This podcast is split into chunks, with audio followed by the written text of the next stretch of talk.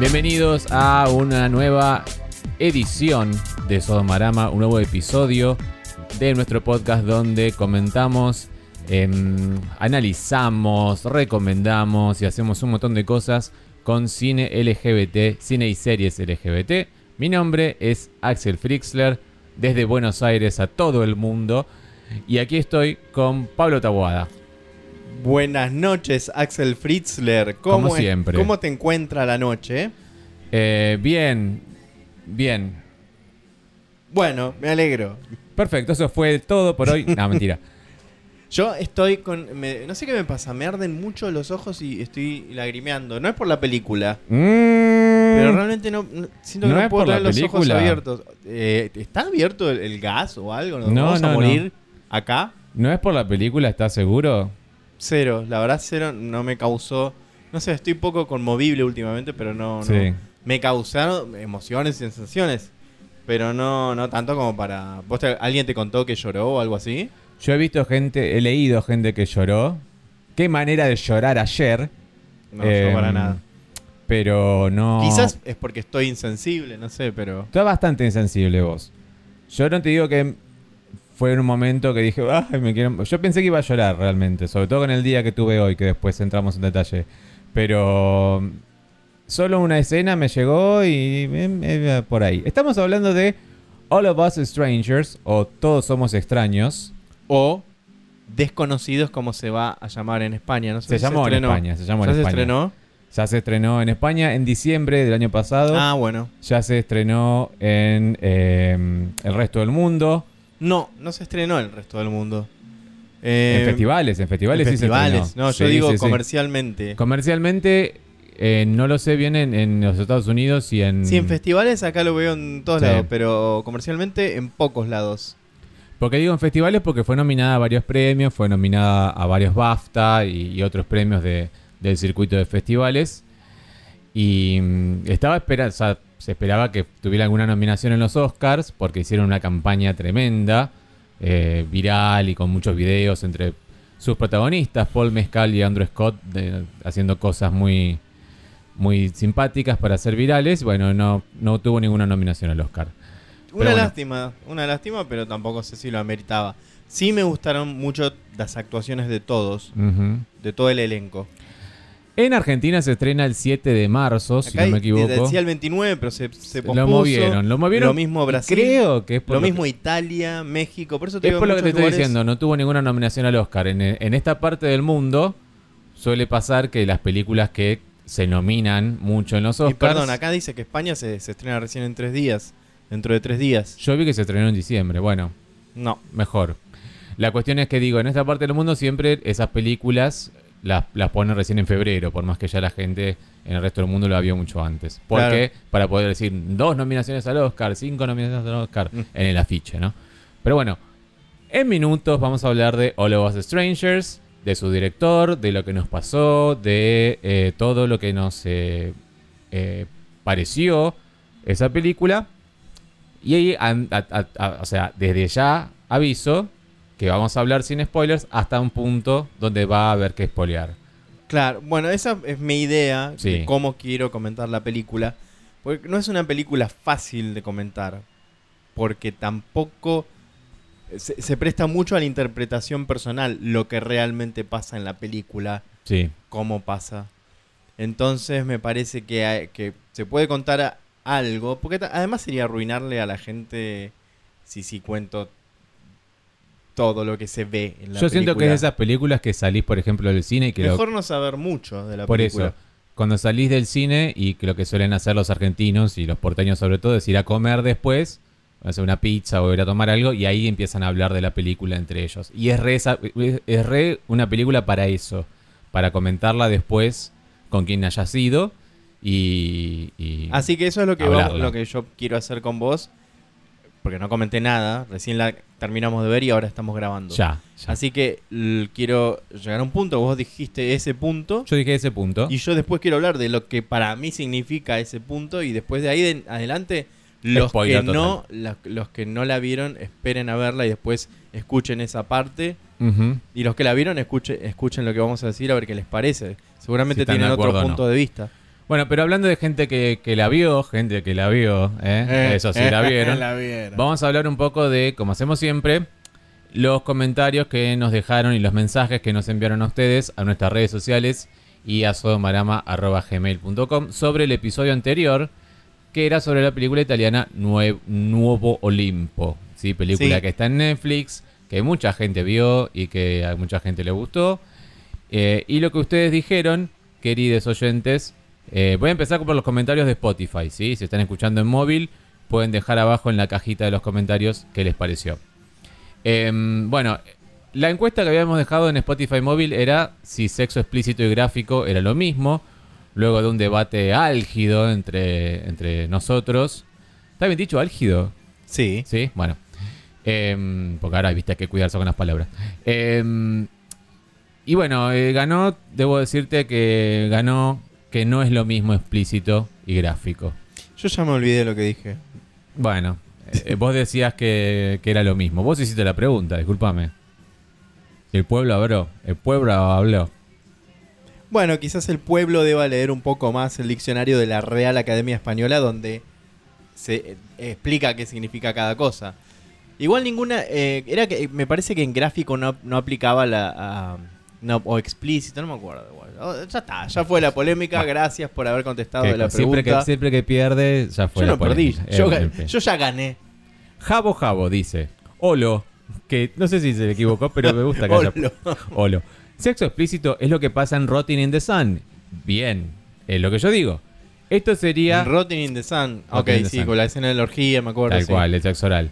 Esto será sugerente o implícito, que es lo que yo decía. Pero tampoco Aunque- se entendió lo que yo. Pará, no entendieron lo que yo quise decir. Yo me refería a la escena donde hay una película dentro de la película. Esa película que están viendo, yo creo que para la época en la que la estaban viendo, que era en los 80, era bastante explícito lo que se veía en pantalla. Eso es lo que quise decir. Si no, si no se entendió, es porque yo me expresé mal. Bueno, O porque Axel deformó lo que yo quise absoluto, decir. ¿cómo iba a deformar si que edita esto sos vos? Eh, bueno, lo que dice Jabo Jabo es, sería sugerente o implícito quizás la palabra, aunque muestren un culo o chupen una mermelada con el dedo. Nada, es muy, fue muy linda Cinema Paradiso Gay. Eh, sí, tiene cierta Escuché, onda. escuché eso que sí, que se dijo mucho de Cinema Paradiso, eh, lo, lo escuché bastante eso. Y la verdad, ¿vieron Cinema Paradiso, chicos? Porque Sí, no tiene no, no, no. nada que ver, solamente que hay un cine, nada más. No, no, no. Pero bueno, qué sé, cine, sí, cinema italiano, qué sé yo. Eh, contador Martín Noya, supongo que se llama Martín, dice, amo que sean enojonas, eh, vos y yo. Gracias, Martín. Tesoro, AJ, gracias Tesoros, se les aprecia. Un beso, Tesoro, que le mandamos un beso. Un beso. Sobre Mika, dice, como siempre enganchado escuchando, siempre del lado de Pablo, jajaja. Ja, ja. Muchas gracias. ¿Viste que, que tengo gente a favor? Que no todo es negativo lo que yo digo. Pero la dupla de ustedes me ganó. O sea que, que es- le gustamos los dos. Ángel RO, que asumo por su foto de perfil es uno de los copilotos. Chicos, y por lo que me dicen también, lo que dice también. No sabéis la ilusión que nos ha hecho que nos nombrarais. Esto lo hacen a propósito porque yo dije que me gusta mucho esa expresión española, que nos hace mucha ilusión. ilusión, sí. Y Nievisky también, nuestro amigo, eh, le gusta. Bueno, hay varias que nos gustan a nosotros. Queremos eh, colonizar en ese sentido el idioma argentino y decir, usan- nos hace mucha ilusión. En elite o élite o como le quieran decir. A mí, yo me, a mí me encantaría decir Cari.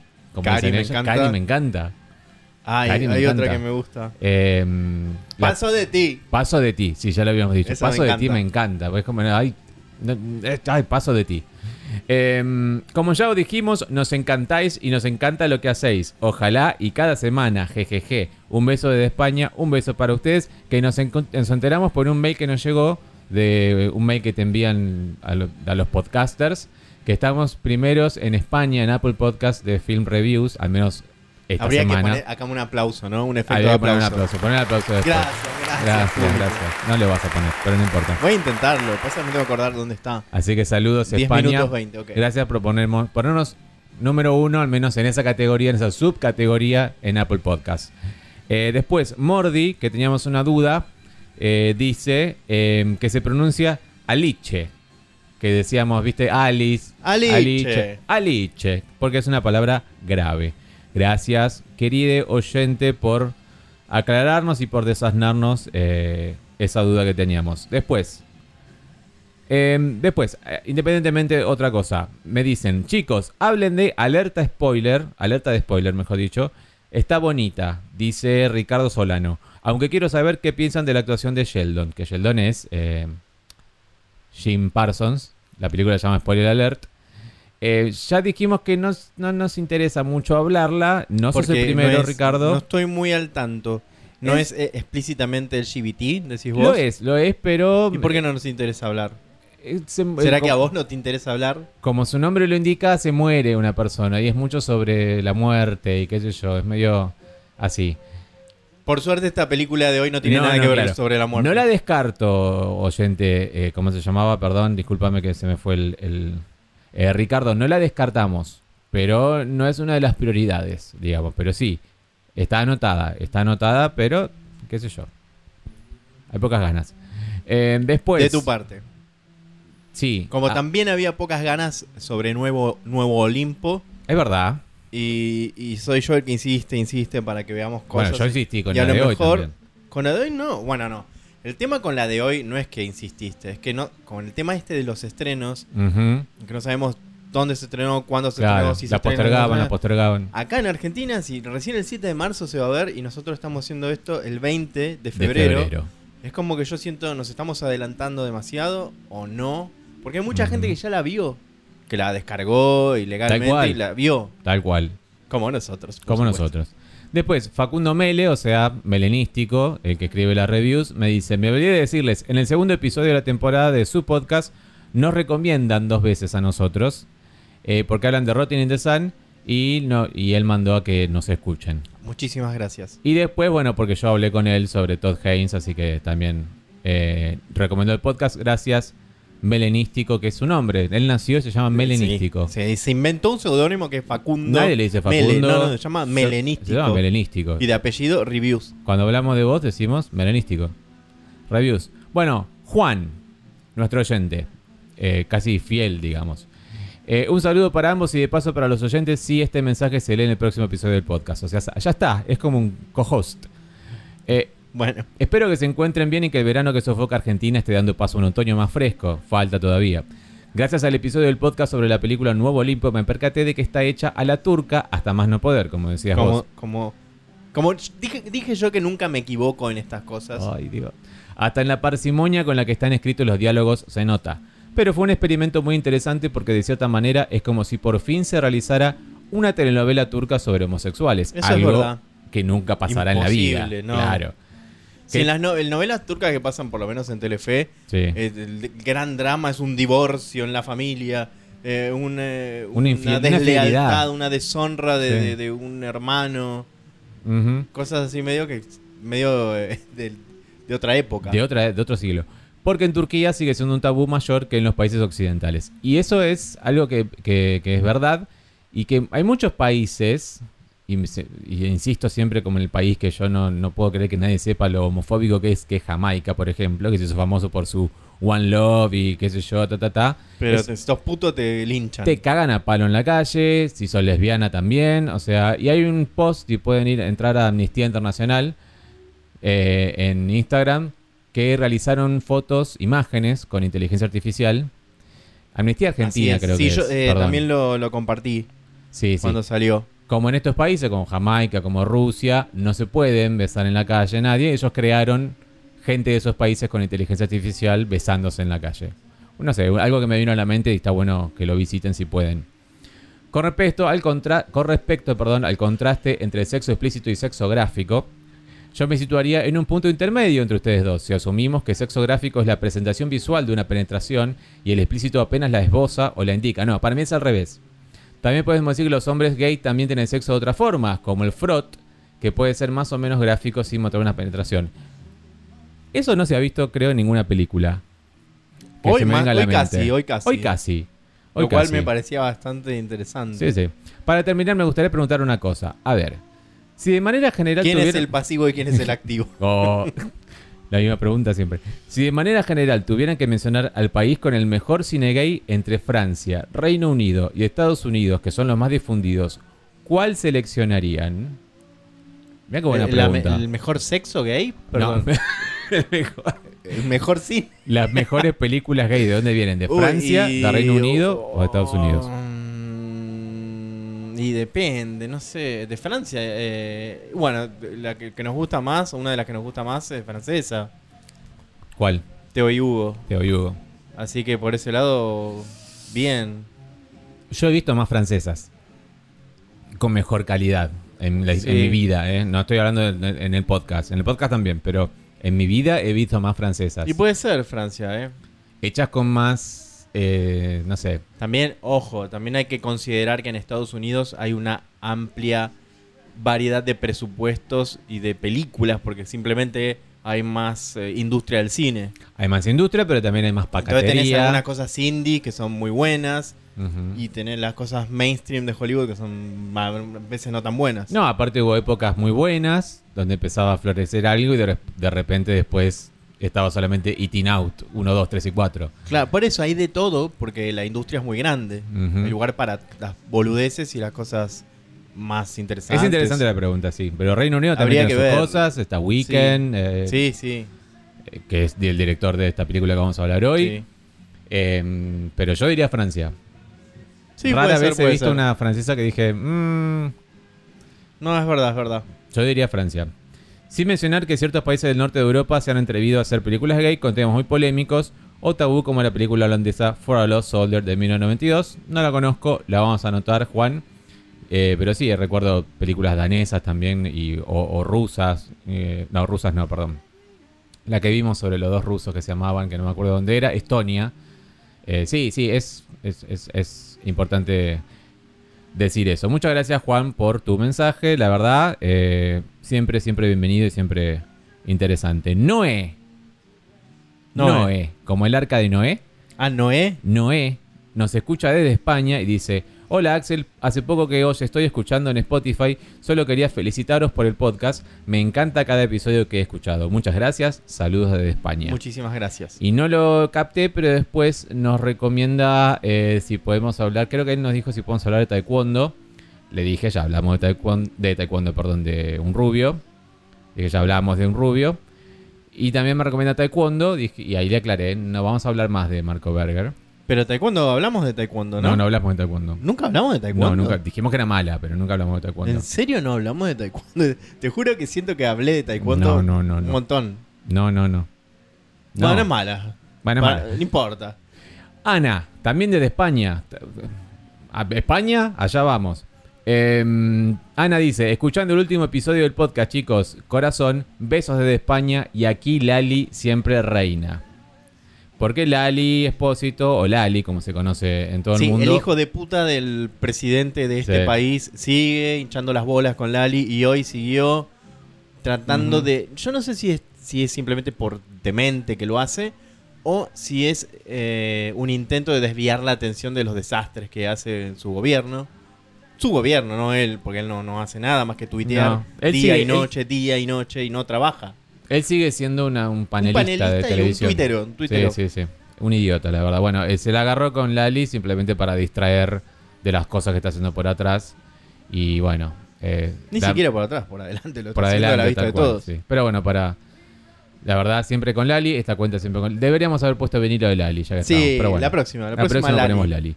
Y un oyente más, el último que lamentablemente no, no corté el nombre, pero eh, gracias por tu mensaje, lo vas a reconocer.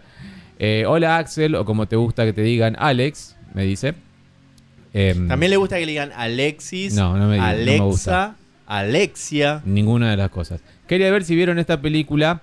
Es viejita, pero me encantaría escuchar su opinión al respecto. Si bien es LGBTQ, también toca otros temas, muchas veces relacionados al mundo LGBT, por consecuencia. Y se trataba de Mysterious Skin, que sí la vimos, la vimos, sí. Hace mucho, Mucho tiempo, tiempo. Antes de conocernos, creo. Esa, esa, esa la, la hablamos, ¿no? ¿no? No, no la hablamos, es Super Isat. No la hemos anotado, la verdad la había borrado Hay mi muchas mente. cosas viejas que de ISAT que no, que no hablamos, pero bueno. Así que Pues un la, la vamos a anotar y, y la, la ¿No la vamos a comentar. anotada? No la tenemos anotada. A mí lo que me cuesta es ver eh, en qué momento, cuál es la oportunidad para hablar de tal película vieja. Porque, pero- viste, como hay muchas nuevas que la gente te dice, ¿Vieron esta, vieron esta, vieron esta? Que, como por ejemplo esta que vamos a hablar hoy. Bueno, a mí me pasó con Misterios Skin eso. Se me ha pasado por la mente, pero como Joseph Gordon-Levitt ya no es tan famoso como era hace 10 No, no, años ya- más ya o menos. fue un poco. No ya sé por qué, tanto- pero. No sé por qué, la verdad. No está tanto en la conversación. Bueno, se, se me fue, se me perdió la, la idea por ahí. Pero sí, yo la recuerdo una buena película. La he visto por mi lado, vos la has visto por el tuyo. En ISAT Sí, hace seguramente. mil años. Eh, habla de muchas cosas, de drogas, prostitución y de cosas por el estilo. Pero eh, sí, sí, vale la pena verla y quizás Sí, vale, vale la, pena veamos este verla. año. Bueno, podemos hacerla. ¿Por qué no? Muy bien, luego de estas cosas del humor Al suicidio. al suicidio. No, no, no al Para suicidio. los que no entienden la referencia, es- un video que se hizo famoso, se hizo viral en las redes de un programa de cable donde una señora que creo que es psicóloga Ay, no me dice- acuerdo el nombre. Dice Silvia esa algo. frase que es tremenda, pero dice, y ahora vamos a pasar del humor al, suicidio. Y nunca sabemos en qué contexto lo dijo o por qué estaba hablando de eso. Un beso, Silvia. Un beso, Silvita. Bien, ahora sí. Hola, Bus Strangers. Eh, como dijimos, todos somos extraños y en España conocida como Desconocidos. Eh, Y dirigida. acá se va a llamar Todos Somos extraños. Somos Extraños. Eh, escrita y dirigida por Andrew High, eh, a quien ya hemos mencionado acá cuando hablamos de Looking y cuando hablamos de Weekend, la película que lo lanzó a la pseudo fama, al menos en, en- en el Reino Unido y en el mundo LGBT. ¿sí? Andrew High es abiertamente gay, tiene una relación No. con un hombre. No, jodeme, ¿en serio? Sí, sí, la verdad que sí. Y él ha definido esta película como su película más personal hasta ahora. Eh, eh, incluida Looking, ¿no? Incluida las cosas que ha hecho ahí. Que si bien él no escribió Looking, pero bueno, le puso su, impo- su- su impronta y, y su manera de, de- de contar la historia, ¿no? La película está protagonizada por Andrew Scott, Otro Andrew. más conocido como el cura de Fleabag. Eh, Jamie Bell. Acá está mejor. Es en todo sentido. Ya te voy a decir. sí. Jamie Bell, más conocido como Billy Elliot. Eh, Claire Foy, más conocida como la reina Isabel en The Crown. A esa, esa es la única que no tengo, que no tenía y No me, tenía. Me encantó ¿Te su encantó? actuación. Sí, sí, es muy y buena. Paul Mescal, más conocido como Paul el, el, el actor de moda. actor de moda. Que por. por ah, ah, en fin. Está sobre es, es muy atractivo en su- a su modo, pero está medio sobrevaluado. Me encanta su cuerpo, sobre todo, ¿no? Sus piernas. Esto, Y él también.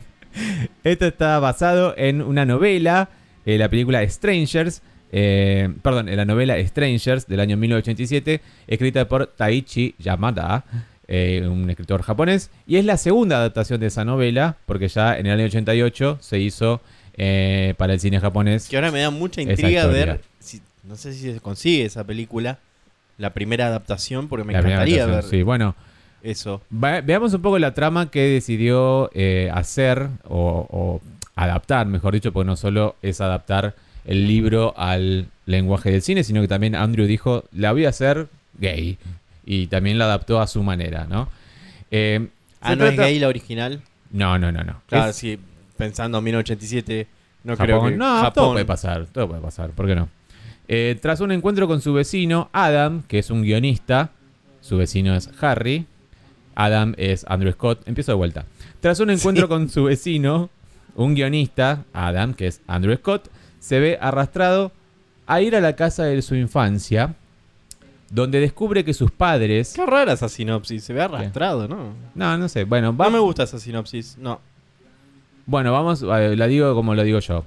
¿Cómo la vimos? Adam es un guionista, es un escritor al que menos. que- solo, que un edificio solo. que se ve que es muy solitario el edificio, que la gente está muy sola, no sé. Un Londres. Me hizo Viste que se insiste con el edificio y la soledad de ese edificio. edificio grande y oscuro. Grande y oscuro. Feo, Sí, sí. feo. Feo, feo. Me hizo acordar mucho a Weekend, a toda esa parte de Londres que, que, que él retrató en Weekend, pero un poco más oscuro incluso, más, más, una fotografía más oscura.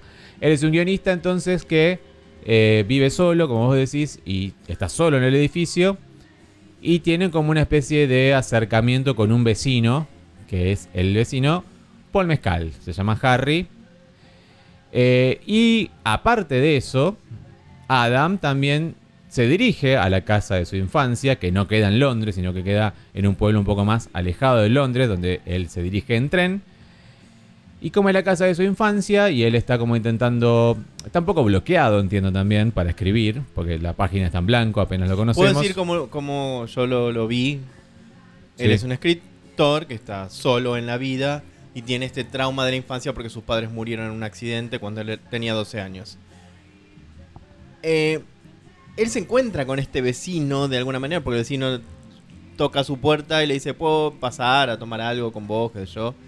Y él lo rechaza en ese momento. Lo deja fuera. Paralelamente, eh, Adam vuelve a la casa de sus padres, porque vuelve con este trauma y está escribiendo un guion donde quiere incluir esa historia o a, a la historia del Sí, nos padre. él enteramos después padre, de nos eso, por eso no quería decir. Pero, viste, vemos la hoja en blanco y dice exterior. Ujú. Ay, no me acuerdo qué decía. Exterior, Ay, no me acuerdo la casa, bueno, año tanto, eh, casa, bla. Y sabías que la casa es de la casa de la De infancia del, director. Sí. Y bueno, ahí, ahí parte la historia. La gente está muy sola. Debería llamarse la sola. película. Sí. Eh, ¿No hay una canción de ataque que se llama así? Ni idea. Bueno, en fin. Em, sí, ¿qué pasa cuando va a esa casa, que es la casa de su infancia?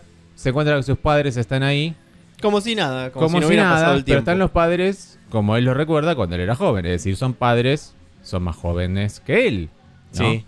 Y tienen la edad que tenían cuando murieron y lo reciben como si nada y es como si el tiempo no hubiera pasado en una especie de que eso queda a conciencia de Está gastando batería, amigo. Sí, gracias. A cada uno de nosotros. Esto es una alucinación, es un fantasma, ¿qué carajo es? Eso queda a interpretación de cada uno de nosotros. Claro, es una cosa medio fantástica, ¿no? Porque él se encuentra a su padre a la sal- que era un supermercado. eh, Claro. El padre le ofrece un cigarrillo y, y después cuando encuentra, dice, mira, mira quién me encontré, le dice a su esposa. Ay, es él, es él. O sea, lo encuentran cambiado porque pasaron 30 años. Claro. Encuentran un hombre adulto. Pero todo parece fluir muy naturalmente. Yo del principio dije, ok, yo lo supuse en el tráiler. De hecho, es mucho mejor si no ves el tráiler difícil porque el tráiler se reprodujo bastante. Como dije, fue una campaña muy ardua la que hicieron para que tuviera premios esta película. Este. mm,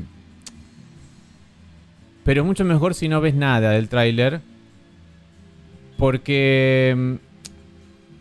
Es decir, no, sor- no sorprender, saber qué es lo que quiero decir. Me voy a ordenar mejor las ideas porque no. No es que te sorprendes tampoco, pero como te va presentando la historia, viste que de repente él vaya, vos decís. El padre, por ejemplo, el primer encuentro que tiene el padre, para mí es un chabón que se lo está queriendo levantar, por ejemplo. Claro, porque tienen una edad similar, e incluso el padre es más joven. Y vos decís, ¿qué está pasando acá? Claro, yo me sé eso. Y después resulta que va y decís, ah, es la casa de la infancia. Ahí dije, no, es la, esta es la hermana que hace muchos años que por no lo ve. ejemplo, algún familiar, Sí. un primo. Y ahí cuando, cuando vi que eran los padres dije, ah, bueno, que se fumaron, que se fumó el que escribió esto. ¿Qué se fumó el que escribió esto? Bueno, Andrew Hyde, no sabemos si fuma o no, pero la quiso hacer de esta manera. En realidad la novela original Strangers, por eso decía en todos lados que está apenas basada, o sea, está Sí, inspirada, una- diría, una en la novela. adaptación libre, muy libre. Es una adaptación libre porque la novela original es de un hombre, también un escritor de cine, un guionista, que de repente se encuentra a dos ancianos Ajá. que él va viendo que tienen una similitud muy grande con sus padres fallecidos. Ah. ¿Entendés? Y lo que leí, no sé cómo termina en la novela, pero a medida que él además tiene una enfermedad grave, el guionista, Mm. el protagonista, y a medida que va pasando la historia ve que en realidad no tiene una similitud grande. Son sus padres fallecidos. Como Claro. se da cuenta, bueno, son fantasmas, bueno, ese tipo de interpretación que hace. Esas cosas japonesas me encantan. Sí. Se nota desde el principio que la historia es- tiene tintes asiáticos, por más que esté apenas basada. Como ¿eh? bueno, ya sabes que esa que me gusta de Tale of Two Sisters, que es me encanta la versión japonesa. Sí, la vimos. La vimos, Me me acuerdo. Porque eh, hacen esa cosa medio eh, perturbadora de, de los muertos, si están vivos o están muertos, o qué. Y que te reciban como si nada. cosa. Como que, Claro. claro. como si nada. Es como, ah, pasá, toma algo. Eso es re oriental, la Sí. verdad. Y se nota eso. Eh, quizás está en la película la, la primera adaptación, probablemente así sea. Pero lo que hizo Andrew High acá es hacer al protagonista, como ya dijimos, es Andrew Scott, en el personaje de Adam, hacerlo gay. Y ya que estamos, que como sus padres eh, los perdió cuando era muy joven, empezar a contarles a sus padres cómo fue su vida y qué cosas de él no sabían porque se murieron, ¿no? Claro, yo eh, interpreté en, en ese momento de la película que él, buscando inspiración en su mente, imaginaba cómo sería una conversación si sus padres estuvieran vivos, cómo eran ellos, cómo se quedaron en el tiempo, porque todo el tiempo hacen planteos o cuestiones de otra época. Sí. De cómo ven la homosexualidad, de cómo se ven las cosas en el mundo. Eh, me- me- o sea, mezclado con recuerdos, con recuerdos puntuales. ¿Te acordás cuando te cortaste la, la mano? ¿Te acordás cuando Claro. ese tipo de cosas? Y Como- acompañado de las fotos que él tiene de sus padres y, Sí, y eso nos ilustra que realmente es- eran como son ahora. Para mí funciona mucho más si tenés mamita o papito muerto, la película. Yo Eh, tengo. Yo también. Eh, o- y los dos, olvídate. Te Los dos te cambia la mucho vida. ya. Los dos te cambia la vida la película. Pero tenés uno al menos muerto que puedes mal, mal que mal verte reflejado en alguna conversación. Sí, seguro, O en alguna obvio. escena. No solo en las, en las conversaciones y las escenas. El hecho de los hábitos que tiene un chico, un chico de la edad de, de- que tenía él cuando se fueron Claro. los padres. Como, no sé, armar el arbolito o comer algo cierto día de la semana. O cierto, ese tipo de rituales como vamos a ir al shopping donde Ah, íbamos sí. siempre. Ese tipo de cosas es como uno recuerda por lo general esa edad, ¿no? Con, con olores, con sabores, con, con canciones. No recuerda conversaciones quizás específicas, sino que recuerda eso cuando es, cuando es Obvio, chico. momentos, Momentos. como dijiste, canciones, hábitos, costumbres. Y es por eso que las escenas con los padres se vuelven así mitad como real, porque eso es real. Se nota que realmente ese personaje vivió eso con sus padres. Pero también un poco ficción, porque obviamente no va a hablar así con sus padres. Ahí es como que creo que es cuando empieza la parte de eh, él está escribiendo eso, ¿no? Claro, él, Mm. insisto, para mí buscaba inspiración y en su mente se imagina cómo hubiera sido si. Paralelamente está la relación que él, o, o el encuentro que él comienza a tener con el personaje de Paul Mescal, Harry. Claro, porque al principio lo rechaza esa invitación, después él lo invita Ajá. y se encuentran y empiezan a desarrollar esta relación de, de- de novios Mini. casi. Sí, casi, casi una. O amigos, eh, amigarse, no sé. Se empiezan a besar, tienen sexo, escenas que comenzaremos a comentar eh, Sí. próximamente. Es- eso lo vamos a comentar antes del, antes, de- antes del spoiler. spoiler. Alert. Este. mm, también tienen una fiesta, también hacen cosas, qué sé yo. Comparte además con él, con, con Harry. Adam comparte cómo murieron sus padres, así nos vamos enterando de detalles. Perdón, ¿cómo? Comparte cómo murieron sus padres, de qué murieron. Ah, sí, les cuenta, claro. Les cuenta cómo Les murieron. cuenta, sí. Que aparte dice re cliché, murieron en un accidente, Un accidente, automovilístico. Eh, y, y ahí se va afianzando también la relación entre ellos. Eh, ahí ya podemos ir desmenuzando y después vamos a las escenas de sexo y después vamos al spoiler alert, ¿no? ¿Te parece bien? Sí, dale, me Dale. parece bien. Em, la, entiendo por qué te gustaron todas las actuaciones. Están, están muy parejos los cuatro. Sí, muy parejos los cuatro. Obviamente la película está para que se luzca Andrew Scott y, lo, y se luce. sí, sí. Sí, es el que más protagonismo tiene, claro. Me parece único el caso de Andrew Scott. No solo porque está cada vez más lindo y está cada vez más maduro. Acá está mucho mejor que ya te digo que, que en Fleabag. Que en Fleabag, o sea, yo lo vi en Sherlock, haciendo el villano en Sherlock, y es. No, no lo reconozco hoy. O sea, no sé si es el bronceado, el gimnasio, El o qué. gimnasio, quizás. Pero más, que, más allá que eso, es como que hay algo en, en- en su expresión, en su, en su manera de manejarse, no solo en las películas, sino también en entrevistas, que es completamente distinta hace unos años. No, la verdad que no vi entrevistas. Acá Em. su personaje es muy, es bastante reservado, introvertido, pero tiene eh, cosas donde ves su personalidad. Y se la pasa llorando. No, y, y también sonríe. No, no, también, obvio, obvio, sí, se la pasa bien. Pero la mayoría del tiempo la- se la pasa llorando. No, no, no, eh, se la pasa pensando más que Mm. llorando. Llora por, creo que lo viste demasiado el llanto y no es tan, no llora tanto. Bueno, para mí es único ese caso, no solo eso, sino porque además es esperanzador, digo, él es abiertamente gay. Él ha hablado de esto en, en, en entrevistas que no, que no le gusta esa definición de abiertamente gay, porque simplemente le gusta decir gay y nada más, nada de abiertamente. pero bueno, lo es. Y es muy importante porque es, es un actor que ya tiene eh, como es calibre de protagonista y que le está yendo cada vez mejor en su carrera a medida que va envejeciendo y siendo cada vez más gay. Bueno, eso oja- es increíble. Ojalá que sea una tendencia, ¿no? Ojalá, ojalá, por Porque eso viste está que bueno. siempre comentamos que es difícil para un actor gay tener un protagónico. Sí. Menos, está bien, es un protagónico haciendo de gay. Pero un protagónico haciendo de hetero es muy difícil. Tal cual. No sé si existen casos.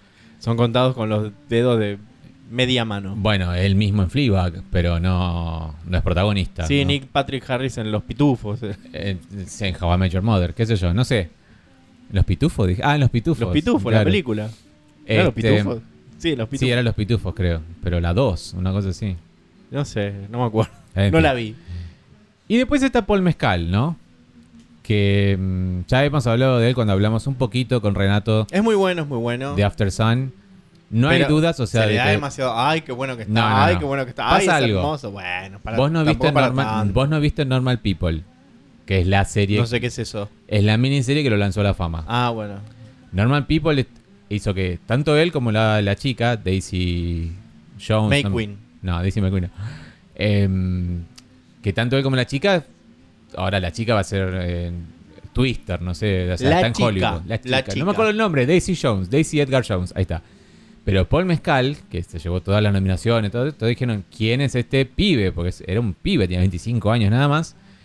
Y sí, pasa de todo en la, en la serie. Pasa del drama más drama, a, a- a- a ser simplemente un adolescente, a, tremendo, pasa por de todo.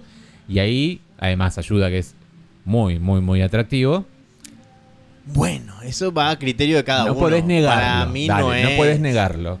Sacale el cuerpo y no, no queda nada. Queda una nariz estupendamente hermosa la que tiene. Y lo sabe, porque cada vez Tiene cara medio de bobo, una nariz Sí. muy grande. Sí. Entonces, no- Sí. nada de eso sin ese todo cuerpo eso sirve. sería tan interesante. Sirve. Todo eso sirve. Ya no, A él le queda muy bien. ya no bien. son los 90, ya no son los 2000, ya por algo, como es el ex de Miley, no tuvo una carrera. O sea, se vienen las El bellezas ex así. de Miley. Liam Hemsworth, digo. Ah, ¿Te acordás que- bueno, pero ahí tampoco había un. Eh, bueno, y bueno, pero acá sí hay un talento y además eso, lo es atractivo. es, es que haya un talento. Pero también está, está bien estar bueno. Y él está muy bueno. ¿Qué se le va a hacer? Pero lo que digo es, Son actores de moda, como él también lo es Pedro Pascal. Dable tres años más y desaparecen de la faz de la tierra, como ha pasado muchas no creo veces. igual que Paul Mezcal desaparezca. Primero porque es muy joven, no tiene ni 30 todavía. Segundo porque es blanco. Tercero porque es lindo. Y cuarto porque tiene talento. Cuarto lo pongo recién. Pero sí, yo creo que va a estar un largo rato. O sea, se viene... Está preparando... se Dudo. viene- Se viene Gladiador. Más cuando se, Va a protagonizar Gladiador. se desgasta tan rápido la imagen de un actor, porque lo ves todo el tiempo. Pedro Pascal... Cansa muy rápido. Pero Pedro Pascal Lo ya pa- tiene... Lo que con Pedro Pascal también. Bueno, pero ya es gente grande. Él te digo, él no tiene 30, tiene toda una carrera por delante. Si lo hace bien, ¿no? Y además, y sabes, cu- sabe cuáles son sus fuertes. O sea, por algo hay tanta escena con piernas acá, hay tanta escena de perfil, porque se sabe que gusta su perfil. Claro, sí. Ahora, eso lo, lo decidirá el director, no creo que él diga, "Ay, quiero que me muestren las piernas, quiero que muestren mi perfil. La no paja que se hizo Andrew High con, con Paul, cuando con- dijeron Paul Mezcal va a estar en la película y dijo, sí. O hubo casting sábana ahí. No, casting sábana ni pedo, pero sí como que para mí Mm. dijo, "Mm, a ver, no, pará, déjame que te acomode un poco el bulto. Bueno, volviendo a la película, que es lo importante. ¿Qué es lo importante? Exactamente. Se van conociendo entonces Harry y Adam y en paralelo él tiene estos encuentros porque no, es- no va una sola vez a la casa de sus padres, de su infancia, sino que va varias veces. Sí, eso, eso es algo recurrente. Va a la casa, se encuentra con estos padres, hablan de otras cosas de la vida. Él sale del closet con la madre, siendo Claro. adulto. Y la madre mm, con- dudando. eh, Con los prejuicios de los sorprendida, 80, ¿no? Con los prejuicios de los 80. Lo mismo el padre. Hay como un. Eh, ¿Cómo se dice? no me sale la palabra. Tete a tete. Eh, ay, no me sale. Una redención del padre para con el hijo y por Sí, no la- haberlo prestado atención cuando era Bueno, chico. esa y- escena sí me llegó, por obvios motivos. ¿Qué, sos Eh, trolo vos? No, sí, soy trolo. Pero eh, yo tengo papito muerto. eh, papito era militar. Cielo, te está mirando. Sí, militar y, y bastante de derechas. y sí, ahí esa escena dije, ah. no puedo dar fe de eso porque yo lo conocí de- muy eh, amable con, conmigo. Porque ya sabía que se iba a morir, entonces eh, eh, es así. Pero si se hubiera muerto trágicamente, yo te hubiera dicho, esta es la mejor película del mundo. Me hubiera llegado más. Pero ahí dije, ah, bueno, está bien, ahora entiendo. Em, por eso es la película más personal de Andrew High. Evidentemente son cosas que él vivió, de hecho, canciones que él eligió. La película cierra con eh, una canción de Frankie Goes ah, to me Hollywood. gusta mucho, está muy bueno el soundtrack, eh, están bien puestas las canciones. Claro, son de los 80, canciones que él escuchaba. De hecho, él dijo, esa canción era mi canción favorita cuando era chico. Eh, Love Story, creo que se llama, de Frankie Goes to Hollywood. Frankie Goes to Hollywood, reconocidos por relax en todo el mundo, no por Una baladas. canción muy irritante esa. Sí, no te gusta esa canción, ¿no? No, nada. No, nada. Porque me acuerdo que le- eh, venimos de vacaciones y la pusieron en, en- en un canal que estábamos viendo y, y no, te, no, no- No, no me gusta para nada. no te gusta. Bueno, Me parece irritante. pero cierra con una balada y que él dijo, mira, no me importa. Si, si a la gente no le gusta, yo quiero poner esta canción y la voy a poner en el final y listo, a la carajo porque es mi canción favorita. Esa es la del final. Es la del final. Está muy bien, está Está, muy bien Andrew, puesta. está re bien y de última sos vos el director. Para algo haces películas, para hacer lo que quieras, ¿no? Em, ¿A dónde estábamos con Frankie? Me, me fui. Con la música, con los La música. encuentros con sus padres. Y paralelamente, eh, Harry también le cuenta, sus padres sí viven, le cuenta que tiene una relación distante porque sus hermanos son los que tienen más protagonismo en la familia porque son... Me suena conocido eso, porque son los que se Mm. casan y tienen hijos. Sí. Y de pronto él está ahí a un lado. Lo que dice Harry es, yo estoy en el límite. Yo me, yo me corrí al límite. Y le dice, ¿qué significa eso? Y es como claro, que... que los otros están en el spotlight. todos ellos están en el centro y yo no. Y claro, Y yo estoy no- en el no borde. correrse, es cuando quedas marginado porque en la familia tradicional le gustan las cosas. Con hijos. se celebra eso. ¿viste? Y lo, un trolo no, no es muy celebrado. Bueno, eso fue Close to Home para vos.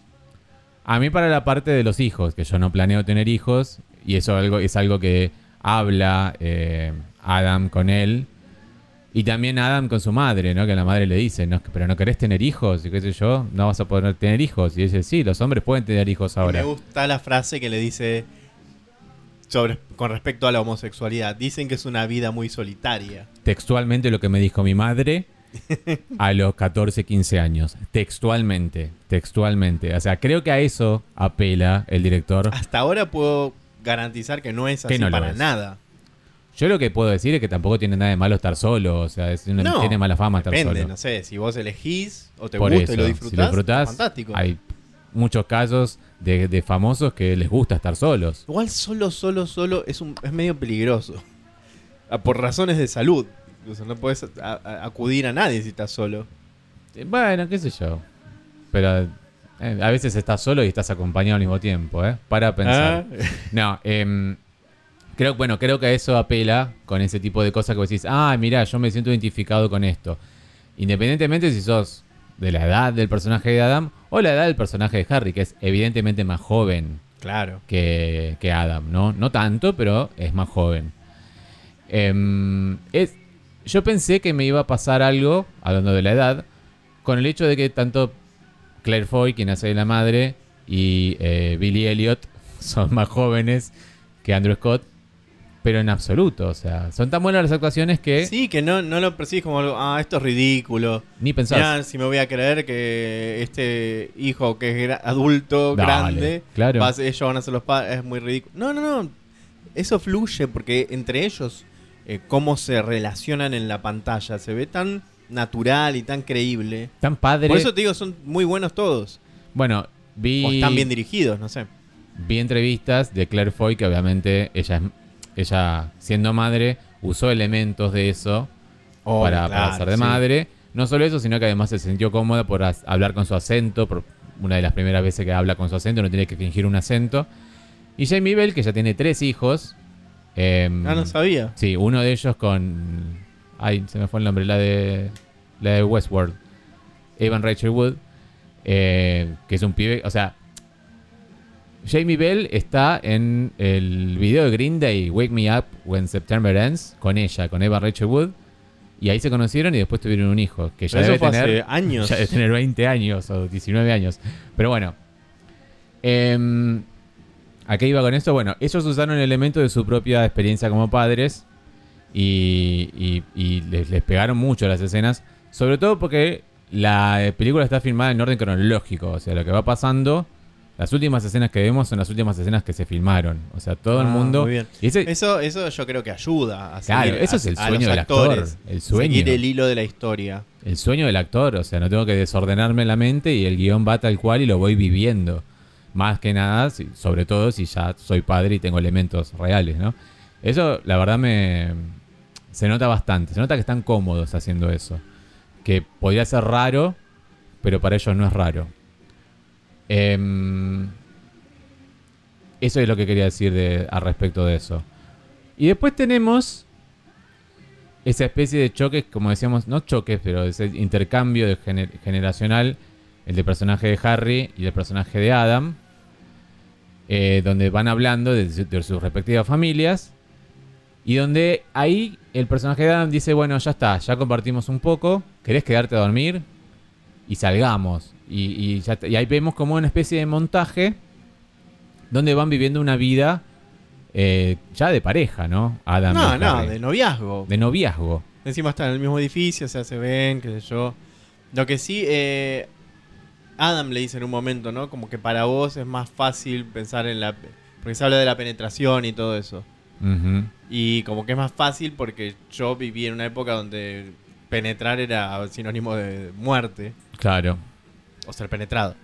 Bueno, entonces eh, ahí se da esa diferencia generacional, pero no, no, no sé, no sé, como se dice, no se profundiza tanto en eso porque tampoco va por ese lado no, la pero ¿qué película. quiero decir? Después de compartir esto, ambos, ahí es cuando decide Adam y dice, vamos a salir, seamos como... Que después viene de salir del closet con su mamá, entonces dice tener una... Van al boliche, básicamente, y, Sí, a levantar las manos. y "Uh", Uh, una escena muy looking. muy looking. Muy, muy looking. Nadie levanta las manos así cuando está bailando. En el mundo de Andrew Hike, sí. Eh, eh, pasa así. Bueno, toman alguna droguita, inhalan alguna droguita. Eh, antes de la droga. eh, ¿Qué pensás vos que, que- que- Viste que varios personajes, o sea, los tres personajes, tanto el padre como la madre como Harry, le dicen a Adam eh, que, que está como caliente, que tiene como fiebre constantemente. Sí, es verdad. Va, constantemente. Bueno, tres yo veces lo, asocio un poco quizás a, a esa droga que consumieron, Mm, que puede darte elevar Pasa la antes. temperatura. pasa antes de, de la droga, por eso digo. Es que todo acá, bueno, no, no, no, no. Quizás esa cosa de, de que me estoy enfermando. Mm, Tomé frío, viste que se moja antes sí. y, la- y la madre le, le cambia la ropa o le dice cámbiate la Anda a ropa. saber si está lloviendo. Quizá no está lloviendo. Es muy, eh, es que toda la película es muy abierta a la interpretación de ¿Esto cada está uno. pasando o no está pasando? Claro. qué cosa sí está pasando y qué cosa no está pasando. Porque él de pronto parece que se queda dormido en un tren y, y, y ve y está con sus padres y pasa tal cosa y después está con, con Adam y después aparece, se despierta y está en el tren y después pasan otras cosas. O sea, la película se va cada vez poniendo más onírica, más Lisérgica. estado- eh, sí, lisérgica sería más otra cosa, me parece. ¿Querés, querés Ya empezamos de vuelta. Lisérgico sería si ves eh, plantas que se mueven y cosas así. No, no, no. Literalmente toma una droga y empieza a alucinar cosas. Es que no sé si está alucinando.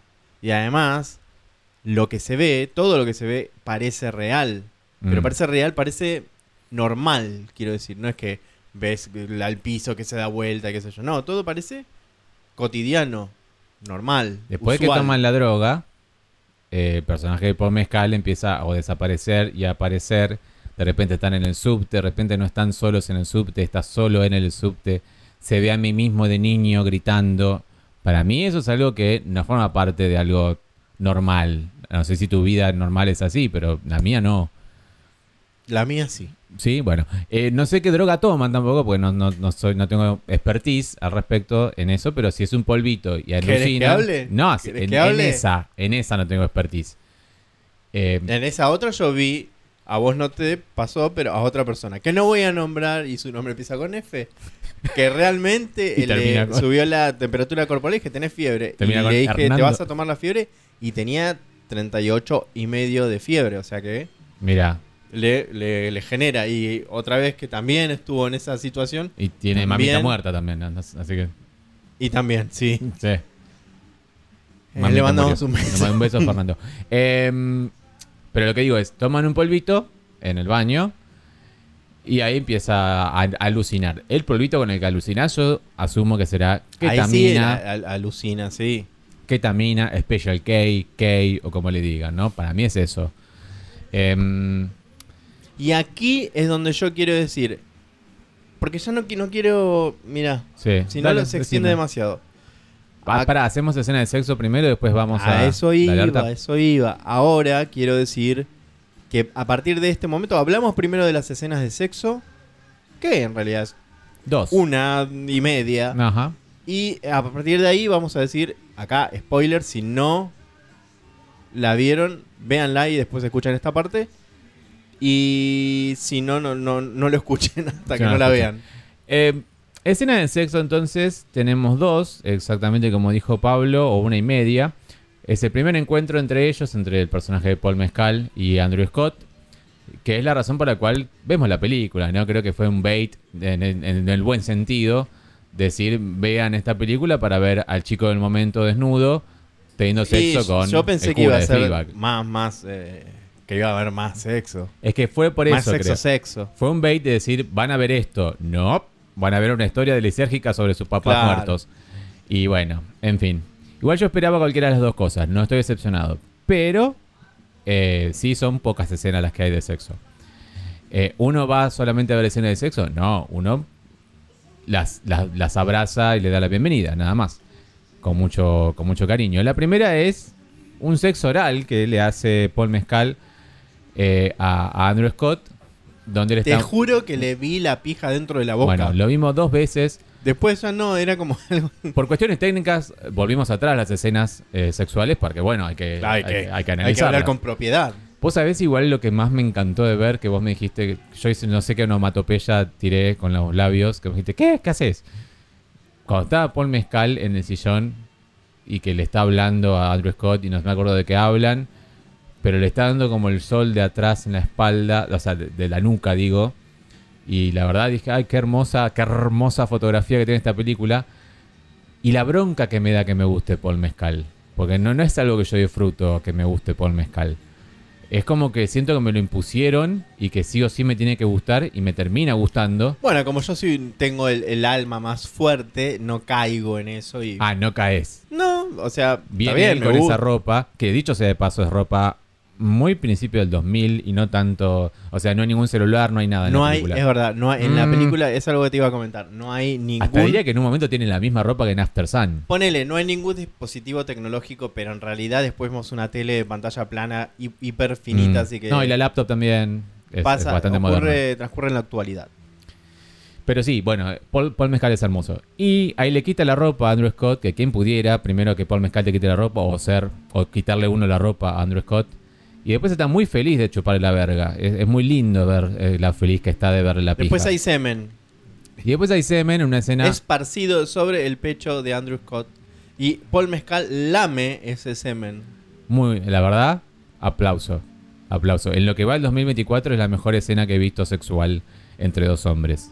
Debe decirse. Tendría que eh, reevaluar eso, pero es probable. Sí. Y este luego tenemos la otra escena que ya literalmente eso de penetración. Por mezcal lo, lo penetra, si no me equivoco, a, a Andrew Scott. Muy Claro, cuidada. antes tienen, tienen la conversación esta de la penetración y después ocurre. Y después ocurre, exactamente, después de, una, de un baño de agua caliente. Eh, muy cuidada, la verdad. eh, se le ve el culo a Paul un cachito. Culo que ya, yo ya Pero conocía. es todo muy, muy tranqui. Culo muy británico, muy blanco. Muy, muy iluminado de cierta manera, sí, y con un tono azul. Muy poético. Muy un buen día esa parte también, hay que decir. Muy, muy azul todo, muy frío. Eh, pero sí, muy, muy lindo. Y después está la charla que decimos, que ahí se puede mirar un poco más el cuerpo de Paul Mezcal. Cuerpo que no estaba como está ahora. Se ve que la película la hizo antes de entrenar, como está entrenando ahora para hacer... No lo, no lo vi ahora. De Pero me gladiador. gusta así como está en la película. Ahí está. Si está, si se pasa de mambo, No, no, y me yo lo vi pasado de mambo en Norman People, Normal People. Donde se le ve hasta el pito, se ve todo, en Normal People. Una prótesis seguro, Yo lo prefiero así. muestra. No, no, no fue prótesis. No fue Sí, prótesis. fue prótesis. No, ni, ni de ella ni de él. Este. Pero, ¿qué iba a decir? Bueno, así como está en el punto de, de en esta película, me parece hermoso como está su cuerpo. Y nada más, la verdad, eso es lo que hay. Nada hay más. muchos besos, muchos muchos besos que Hay yo. muchos besos, bastante realistas, con lengua incluida. Bastante realista todo. Andrew mandó lengua, se nota. Pero creo que eso prueba mi punto, como yo te dije mientras la veíamos, de cómo realmente tiene que haber al menos un actor gay haciendo la escena y el director tiene que ser un gay para que sea una escena Creíble. creíble y vos decís, este hombre sabe lo que está mostrando. Como ya lo hizo varias veces en Looking, que si algo que tiene bueno Looking son sus escenas de sexo, ¿no? sí. Pero sí, buenas, la verdad, buenas.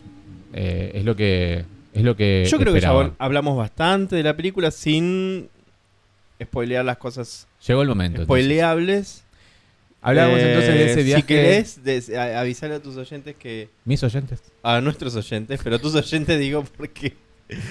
Porque ahora estás pasando un momento dramático. No, no es dramático. No es lo que yo. eh, no era mi idea, pero bueno, si es la idea de Pablo, lo vamos a hacer. Eh, terminamos en el, en el viaje este que tienen lisérgico con la droga. Y ahí eh, vamos a espolear eh, parte del final porque es, Pablo siente, y, y estoy de acuerdo también, que eh, es necesario hacerlo para poder hablar bien de la idea que tenemos de la película. Así que, si no la vieron todavía, pueden dejar de escuchar ahora y luego volver cuando la hayan visto. Y mientras tanto, a los que van a dejar el podcast en este momento, les recordamos que pueden dejarnos un cafecito. Eh, está el link, ahora funciona bien el link porque nos dimos cuenta En la que bio, no estaba funcionando bien. El link está en, la descripción del en episodio. Spotify, en la descripción del episodio o en la bio. Y también sus comentarios y todo lo que ya saben. Y PayPal también y todo lo que quieran. Y un beso a ustedes que van a ver la película y después van a retomar. Y ahora sí, si no la vieron, esperen a verla. Spoiler ahora. Paul Mezcal Está muerto. muestra la chota. No. Está muerto. Hay varias interpretaciones. Pablo tiene las suyas, que son posibles, obvio. Yo también tengo las Paul Me- mías. el personaje de Paul Mescal está muerto y siempre estuvo muerto. Onda, es, es sexto sentido. Esto. Nah. Dejate de joder, es sexto sentido. Porque, ¿qué pasa? Luego de este viaje, eh, Andrew Scott le dice, pará, pará, pará. Eh, Paul Mezcal, tenés que conocer a papá y mamá. Tenés que conocer a papá y mamá. Y lo lleva a la casa de la infancia. Obviamente no hay nadie ahí. Obviamente no hay estaba nadie. así. Y Paul Mescal dice, opa, opa. Sí, sí, Y se va para atrás. Y se va. Y él ve algo, pero no sabemos si lo ve Adam, Andrew Scott, o lo Ve ve, como a la, a la madre parada ahí adentro a en lo lejos, oscuridad. en camisón. Pero bueno, él se despierta el otro día, está la madre, está el padre, lo, le dan la bienvenida y le dicen, mira, Adam, tenés que dejar de venir, porque ya... Todo entre llantos, una cuestión muy, muy... Claro. Y es como van a hacer una despedida al, al mall o al shopping o como le digan al shopping center. Claro, y van desapareciendo, van, terminan de verse Centro como, comercial. como murieron ellos, ¿no? El, el padre murió muy de pronto y desaparece, y No luego se la ve madre... eso, porque se no, ve. no se ve porque... Lo digo, dice, lo relata él. Desaparece de la escena el padre, luego que se despide. Pero la madre se queda un rato más, que dice, no te puedo ver, qué sé yo, bueno. Claro. Eh, escenas Bueno, muy ahí todo ya la película se volvió un flash terrible que, flash terrible. tal que no cual. sabemos. Y ahí yo interpreto. Esto estamos hablándole a ustedes que ya la vieron. Interpreto que eh, el personaje Adam A está loco, es esquizofrénico y todo está pasando por su cabeza y todo lo que ve y todo lo que cree ver está en su cabeza. B, me planteé también, él también está muerto, es un espíritu Ajá. y todos son espíritus, por eso tanta, tanto énfasis en la soledad, Por eso el título de la película. ponele, no sé. La cosa es que él, siendo espíritu, se relaciona con otros espíritus. Mm. Eh, él quizás murió de alguna manera que no sabemos, en su casa. Quizás por eso la fiebre. Y también por eso puede ver al personaje de Paul Mescal que está muerto y no sabe tampoco que está muerto hasta que se da cuenta que está muerto. Claro, desaparecen los padres, ya deja de tener una relación con ellos. decide darle una oportunidad a Harry o explicarle más o menos de por qué dejó de ver a sus padres. Y Adam lamentablemente encuentra a Harry muerto de lo que suponemos es a una especie de, Sobredosis de algo. de alcohol. Alcohol No, ahí. no, hay, hay polvo blanco lleno de polvo blanco. No, hay plato. polvo blanco, exactamente. Pero bueno, el problema que él decía que tenía, al menos reconocía a Harry, era con el alcohol. Eh, como tiene la misma ropa puesta y tiene la misma botella en la mano que de la noche que lo conoció Adam, ahí podría ser lo que vos decís, que Harry siempre estuvo muerto. No, no, no. Lo que yo digo es, Harry estaba vivo, fue a tratar de levantarse a este vecino, porque veía que lo, ve, que lo miraba, que lo miraba a través de la ventana, porque después leí que lo que pasa es que, que es lo que yo interpreté al principio. Mm. Suena una alarma de incendio, pero no entendí por qué, por qué Adam salía del edificio. Claro, es por prevención, por si hay un incendio. Como un ensayo, sí. Entonces salir y mira que la- siempre está la luz prendida de este vecino, que es Harry. Harry dice, ah, me estabas mirando en la ventana, ah, puedo pasar, mira, traje esto para tomar. Eh, Adam le dice que no, y eso desencadena que él, que evidentemente ya tenía una depresión, termine dándose una sobredosis de algo y se chupe todo el coso ese y se muera. Ahí yo digo también, entonces, eh, Adam, que tiene esta capacidad de fantasear cosas, fantasea que tiene una relación con Harry, cómo hubiera sido tener una relación. Claro, que toda la película que vimos estuvo en su es cabeza. toda su imaginación. Ajá. Hasta que va a la casa y realmente está muerto y todo el tiempo estuvo muerto. Sí. O sea, hay varias posibilidades de lo a que mí me puede haber pasado. A mí me gusta la Todos son espíritus. Esa me gusta mucho. ¿Te gustó? Eh, primero no porque sé si lo digo, lo- se me ocurrió a mí, ¿eh? No es que lo leí. No, me gusta mucho esa, me gusta porque eh, le quita un poco lo triste a todo. O sea, Adam tampoco sufre de última porque todos están muertos, incluido él. Y además hace, eh, como es, tiene sentido con el título de la película, que es... Y el final también extraños. es como todos son como espíritu y estrellas. Sí, fíjate que además no El aparece... ca- final literalmente son Claro. estrellas. Y además no aparece casi na- ninguna otra persona tiene diálogos, salvo ellos cuatro en toda la película. No, claro, no, es, no, no interactúan con nadie O más. sea, la- una abuela, pero la abuela, las abuelas no están, las que los no, criaron. no, ellos no interactúan con otras ellos personas. no interactúan con otra persona, no, no, no, tal cual. Solo con los que están muertos. Sí, sí, sí. Eh, ojalá que oyentes, si ustedes la vieron, si están escuchando esta parte, evidentemente la vieron, estén de acuerdo con nosotros. A mí me gusta mucho esa, esa interpretación de que son todos espíritus. Em, estoy segurísimo que el personaje de Paul Mezcal está muerto desde el principio. Sí, Y obvio. que toda esa... Porque no solo no por del la, principio, sino desde esta visita que hace. y la noche, después- la noche inicial, exacto. Claro. Porque la botella es esa, esa botella de, de whisky japonés que tiene, la ropa que tiene es la misma, y por el mensaje del final cuando eh, Adam se encuentra con Harry, con, sabemos que es su espíritu, entonces realmente nunca vivió Harry, y todo está en la mente de Adam. Eh, me gusta, me gusta, es- o sea, teniendo en cuenta eso, me gusta el- la idea que son todos espíritus. Eh, no me gustaba, o sea, si no es así, la película es súper súper triste, súper tri- que sigue siéndolo, pero digo, Más. Sí, más, pero le, le- le- le quita un poco de tristeza eso, o sea, ah, bueno, un alivio de que todos somos luces. La película es un bajón. O sea, si Pero querés. es un lindo si- bajón. No, no. Ponele. Si estás deprimido o algo así, no la veas. Pues. no, no la veas. Te No, pegas no. un tiro. No, no, no. es, para matarse la película. No es para un domingo, no es para un domingo, no es para un domingo a la tarde. No, no, por supuesto que no.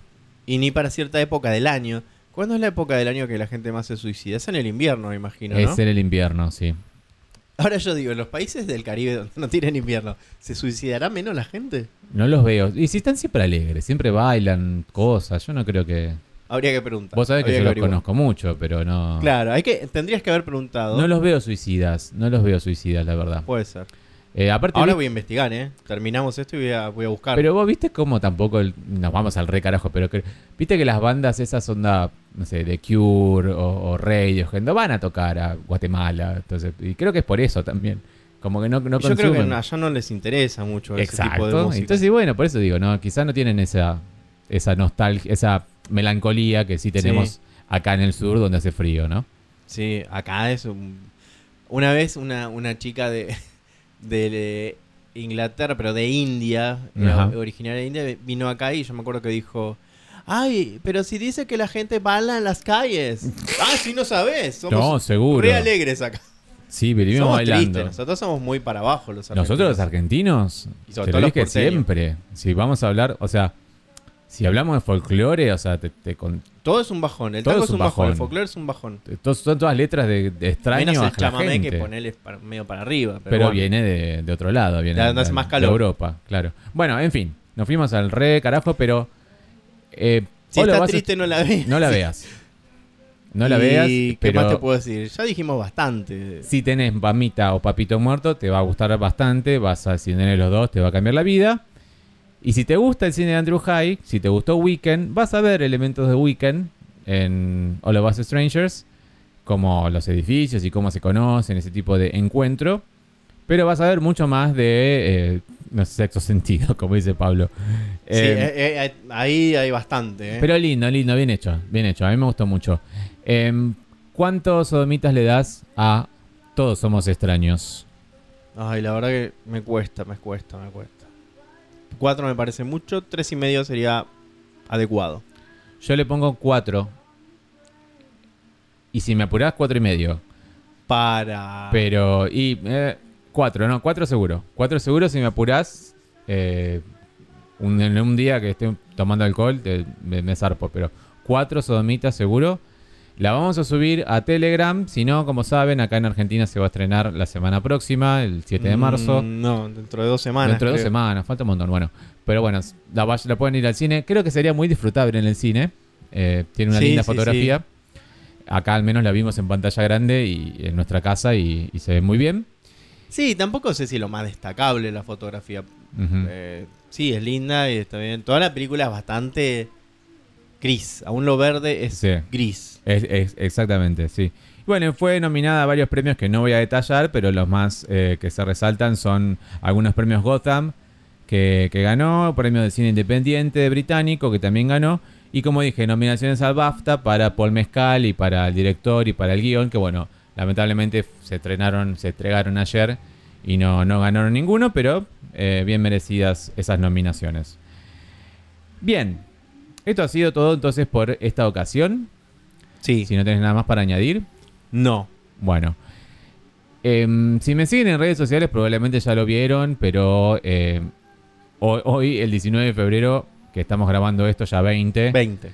eh, me he quedado sin trabajo, luego de años de trabajar en la app. En la No que-. Lo tuyo es cíclico. Pero esto, nunca trabajé tanto tiempo en, en un lado. Es así, ¿eh? Te juro. Eh, en la app con la cual están escuchando este podcast, Spotify. eh, pero bueno, eh, es esencial que si pueden nos manden cafecitos y PayPals y cosas así para que nos podamos seguir haciendo este podcast. Porque bueno, hay elementos técnicos que se nos fueron quitados o cosas así que eh, dificultan bastante Sí, eso hacer es este cierto, podcast. eso es cierto. Así que Bueno, todo, todo ayuda. todo ayuda. Es un momento temporario breve, pero... Pero también es un momento del país donde De no sabes qué va a pasar mañana. Así que. eh, Bueno, el- y si, si tiene un lugarcito para nosotros en algún lugar del mundo donde no gobierne mi ley, pues podemos ir. Euros, manden euros, manden yenes, manden dólares a el PayPal que es está en la descripción de este episodio. Cafecito también está en la descripción de este episodio. Y si no, solamente amor y cariño y qué les pareció el episodio Y en, nudes. nues- y nudes en nuestras redes sociales y en los comentarios de abajo si están escuchando Spotify en la plataforma, perdón, en la app en sus celulares. Ah, y otra cosa eh, que me estaba olvidando. em, ¿Qué encuesta dejamos? Si les gustó o no les gustó. ¿Le das a Paul Mezcal o no? Te no, mejor. ¿Te parece... No, sexy le va a parecer. A todo el mundo. ¿Te parece lindo Paul Mezcal? Porque lindo es más... Mm, hay gente que dice que tiene un perfil de dios griego. eh, Dios romano. Así, así. Ponele. Ponele. Eh, bueno, ¿te parece lindo Paul Mezcal, sí o no? Sí. Bueno, esa va a ser la encuesta entonces si están O escuchando en Spotify móvil. Eh, nada más, nada más. Nada más. eh, veremos que, sobre qué hablamos Ah, la próxima. Quiero mandarle... Estaría bueno la próxima hablar de una, porque ya esta es mainstream, una viejita, una rara. Bueno, quizás no, porque no una serie. Te, te quiero agradecer mucho, Marcelo, que es un oyente que me facilitó, por digamos de esa manera, porque ustedes saben, estamos en Argentina. HBO todavía no la subió, no sé si la va a subir. ¿Cuál? Eh, Vestida de azul, la serie, Ah, sí, sí, sí. la serie spin-off de la Veneno. Claro, es- eh, me gustaría verla, claro, pero quiero asegurarme de que se vaya a ver acá. Exacto, así que gracias por el momento, Marcelo, por pasarme eh, esa y otras cosas eh, que me ha pasado también que, que son de interés. Así que muchísimas gracias. Nada más. Y aquí llegó Marcela Y aquí justamente llegó en Marcela, este momento justamente. ¿Marcela? a recostarse. Marcela, habla. Ahí está. Ahí habló. Un beso a todos ustedes y les queremos mucho. Hasta luego.